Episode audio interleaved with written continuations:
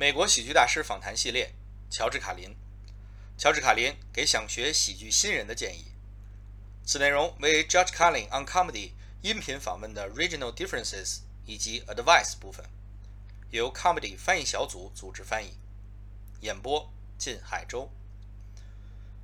如果你讲一个关于新泽西的段子，在新泽西，观众反应很好，那么在新泽西附近的纽约和宾夕法尼亚讲同样的段子会怎样？嘿嘿，这很有趣，确实有这么一种情况。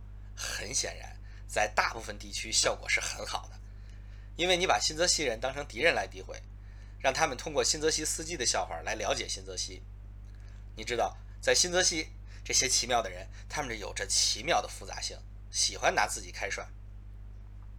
我发现，当你去到某个地方，呃，倘若当地人去接你或者带你去某个地方，你就有理由跟他们聊一聊。无论你是在俄克拉荷马、明尼苏达、奥尔良或者其他地方，你会发现这些人倾向于维护自己的家乡。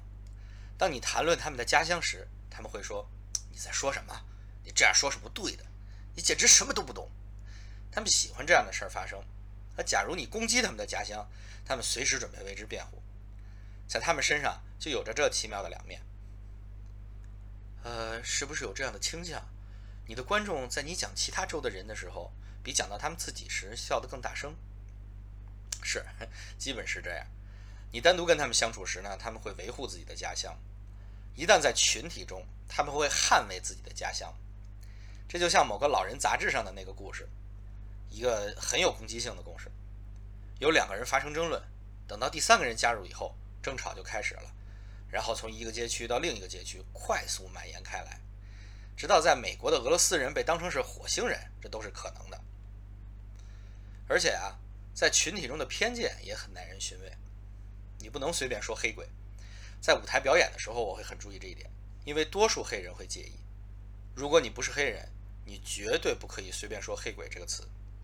但如果你自己就是黑人，你可以用这个词，因为在这个背景下，黑鬼被赋予了一层新的含义，他表示两人关系中更低等的黑人。犹太人也是如此。一个犹太人跟我说过，一次高速公路上的交通事故，有人喊道：“你真他妈走运，你不是一个无理的犹太人，因为我会怎样怎样怎样。”你看，即便是犹太人当中，也有更弱势的犹太人。呃，也许他们自以为是弱势人群吧。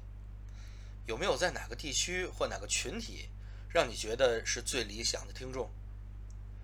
嗯，没有。呃，我喜欢说重口味的段子，我也说的足够久了。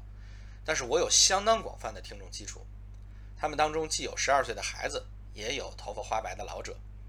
根据演出场地的不同，有时候老年听众多一点。如果在郊区镇里，那么年轻群体就多一点。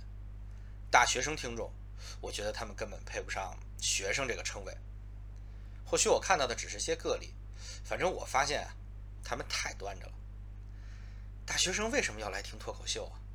实际他们就是要通过脱口秀来认知这个世界，但他们却连一点点冒险精神都没有。互动的时候啊，大学生们会抢在成人观众面前说上几句抱怨的话，或者戏谑的问你些问题。当我告诉他们，呃，我讲的笑话啊，是一些你们没有见过。没有听过的事儿，我的笑话呢有那么一点点越界，但不是脏话，是某种有活力的东西。他们听了就啊，很沮丧的样子。呃，我想这也是我们这个时代的声音。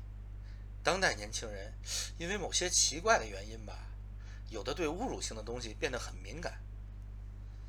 这对你来说，什么样的观众才是最理想的呢？我也不太清楚该怎么说。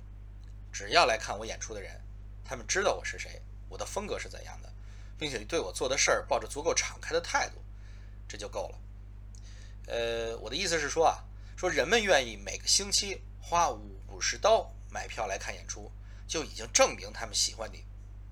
我希望看我演出的是这样的人，但有一些观众我很不喜欢。他们虽然连续两次出现在你的演出，但他们并不是以示鼓励，其实他们也并不理解你说的那些东西。他们只是希望你记得他。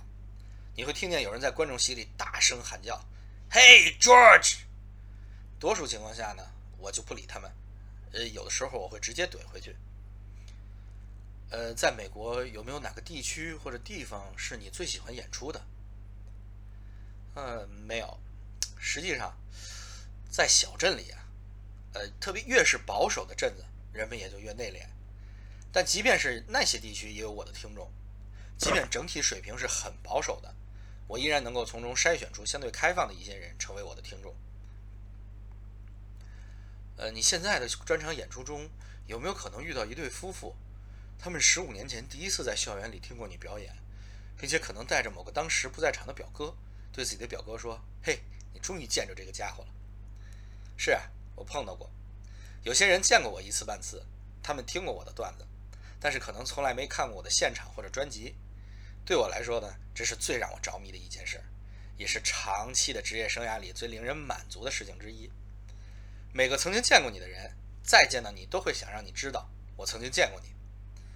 我经常听到他们对我说：“嘿，我在我家乡见到你，一九七一年，嗯，某个月在我州立大学，我见过你。”这种感觉很棒。年轻的喜剧演员需要一些鼓励，你有什么建议给刚入行的喜剧演员呢？呃，我想告诉他们呀，做喜剧不能离开观众，你应该不停的寻找你的观众。只要你愿意，每天晚上几乎所有的夜场都能找到你的听众。无论你水平如何，赶快行动起来，去练习，因为你不知道你是谁，不知道你的喜剧风格，也不知道段子如何打磨成型，如何变得更好。那么现在呢，你就要学着去打磨。你要站在人前学习，这是为数不多的你可以做的事儿。你可以独自表演，你可以在小的演出厅表演，你也可以去一个全新的地方表演。嗯，这个建议太棒了。我自己就是这样走过来的，在做喜剧的过程中，我一直以自己的方式来琢磨这件事儿。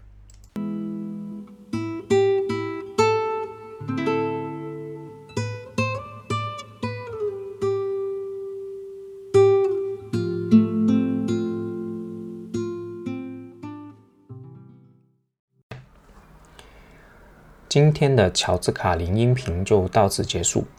各位如果想听更多关于乔治卡林的音频，可以关注我的公号“牙签的千言万语”，两个“签”都是牙签的“签”，或者在喜马拉雅 APP 关注我的音频专辑《牙签吐槽局》。